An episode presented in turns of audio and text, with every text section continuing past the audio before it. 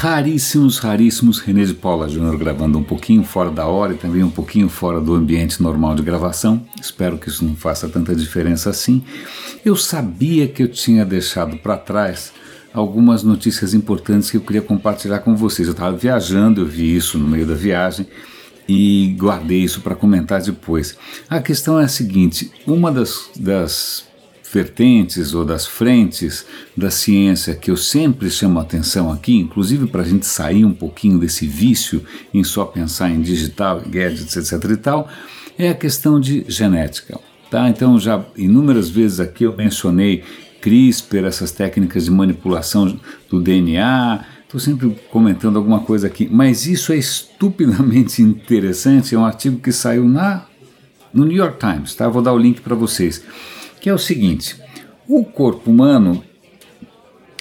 Volta, vamos pensar um pouco mais. O DNA é uma sequência gigante de códigos, certo? Se você estender o seu DNA, você tem metros e metros em cada molécula de DNA que tem as instruções para fazer tudo que tem no seu corpo, todas as proteínas.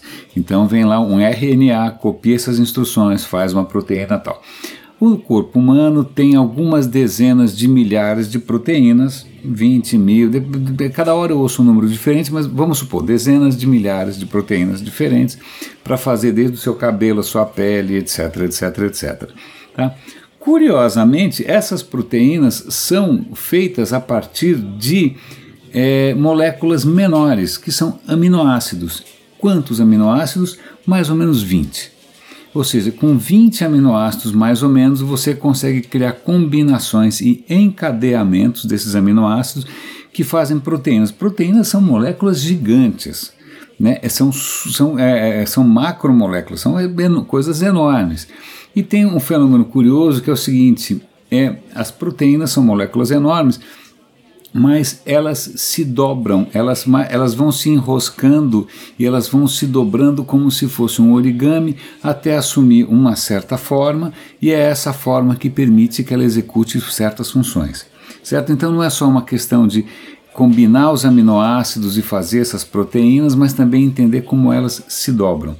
Pois bem, um grupo de cientistas no mundo inteiro, num projeto chamado Rosetta, um projeto praticamente aí Creative Commons, né, de, de muita colaboração, que inclusive lançou uma plataforma para que as pessoas pudessem ceder o tempo vago do seu computador para ajudar na calculeira toda, eles estão entendendo ou desvendando esse mistério de como criar proteínas. É, é, inclusive com essa, com essa coisa do origami, né? como é que elas se dobram.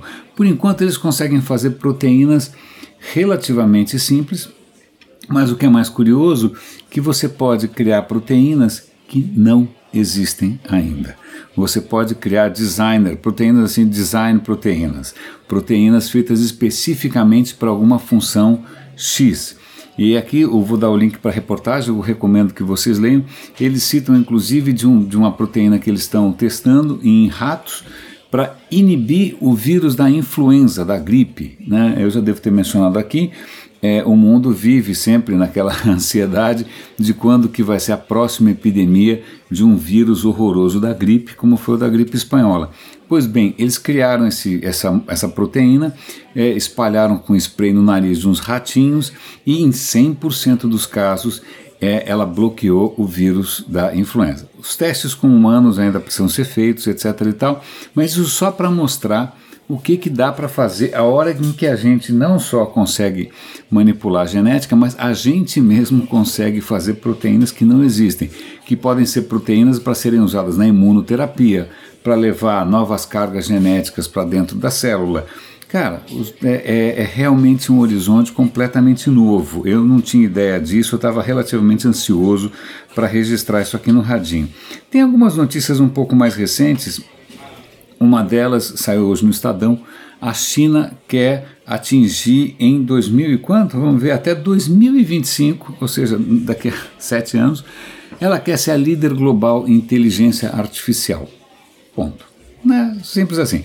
E para isso ela está investindo 2 bilhões de dólares num parque tecnológico para justamente receber centenas de empresas de inteligência artificial né, e fomentar o desenvolvimento nessa área. Ninguém está brincando. A única coisa que vale a pena a gente lembrar, que eu sempre tento lembrar aqui, a China não é exatamente um modelo de democracia, nem de ética, nem de responsabilidade, nem social. Não. Então é preocupante imaginar que o líder em inteligência artificial vai ser um país que, em princípio, não dá pelotas para ninguém, né? que não presta contas para ninguém e provavelmente tem a sua própria agenda é, é, muito é, bem definida. Né? Então, isso é relativamente preocupante que mais? Ah, uma, uma notícia curiosa que saiu hoje na BBC, que eu sei, isso parece aquelas iscas de clique, né? Parece aquelas coisas que o Tabula, ou sei lá, o Outbrain coloca para a gente clicar por aí. Mas a questão eu acho interessante é a seguinte: bebidas com gás, bebidas gaseificadas, elas engordam ou não? E aí, o, eles primeiro citam, é um artigo da BBC, eles primeiro citam um estudo que foi feito na Palestina com ratos, e nos ratos, aparentemente, quando os ratos é, bebiam coisas gaseificadas, eles engordavam mais. É, o que, que será que está acontecendo? O que, que será que não está acontecendo? É, perceberam que havia o um impacto numa, numa enzima chamada grelina, se é, que é assim que traduz em português, e a BBC resolveu fazer testes é, com auxílio de, de, de, médicos ingleses, com voluntários que estavam sendo pagos para isso, então pegaram três grupos. Um grupo, é, e aliás, os, os, voluntários não sabiam exatamente o que estava sendo medido ali, mas os, alguns voluntários tomaram é, refrigerantes gaseificados, outros tomaram o mesmo refrigerante só que sem gás, e outros tomaram água durante um certo período de tempo. A conclusão é, o, o, resultado desse, desse teste é que as pessoas que tomaram bebidas gaseificadas ganharam mais peso porque elas consumiram mais calorias. É como se a bebida gaseificada tivesse aumentado o apetite. E uma das, das voltando para a questão da grelina, aparentemente não, sei se, não, sabe, não se sabe ao certo se é o gás carbônico, seja o que for, isso estimula a produção de grelina que está ligado à sensação ou não de saciedade. Então, em princípio, a bebida gaseificada induz os seus aparelhos, seu apetite a, a induz você a comer mais do que você deveria. Então, é, já não bastasse, como já não bastasse o açúcar né, cavalar, que vem numa bebida como a Coca-Cola, qualquer coisa dessas, é, mesmo que ela não tenha açúcar, que ela seja só gasificada, como uma bebida zero, por exemplo, isso vai fazer com que você coma mais. Eu adorei essa história, porque eu normalmente evito, é, não, eu não tomo refrigerante doce, tomo refrigerante zero, e mesmo quando tomo refrigerante zero, eu tento tirar ao máximo o gás. Da, agora eu vou evitar completamente, porque é, eu não sei se vocês sabem, mas depois dos 40 e depois dos 50, o metabolismo passa a conspirar contra a gente. Deixa eu ver se tem alguma coisa aqui. Isso é uma notícia, a última notícia que eu quero comentar, saiu hoje no Washington Post eu acabo de voltar de uma viagem para os Estados Unidos e estava uma onda de frio monstruosa, né? É, é uma frente fria vindo do Ártico, é, as temperaturas baixando muitíssimo. Eu peguei menos 10 e, e, por sorte, não peguei nenhuma nevasca. Mas essa notícia diz que uma, o que eles chamam de ciclone bomba, nunca ouvi falar isso, um ciclone bomba estaria prestes a atingir a costa leste americana e que ele seria ou será devastador. É, o que é uma coisa curiosa, a gente sempre pensa isso como fenômenos de, inver de verão, né? Não, mas aparentemente não.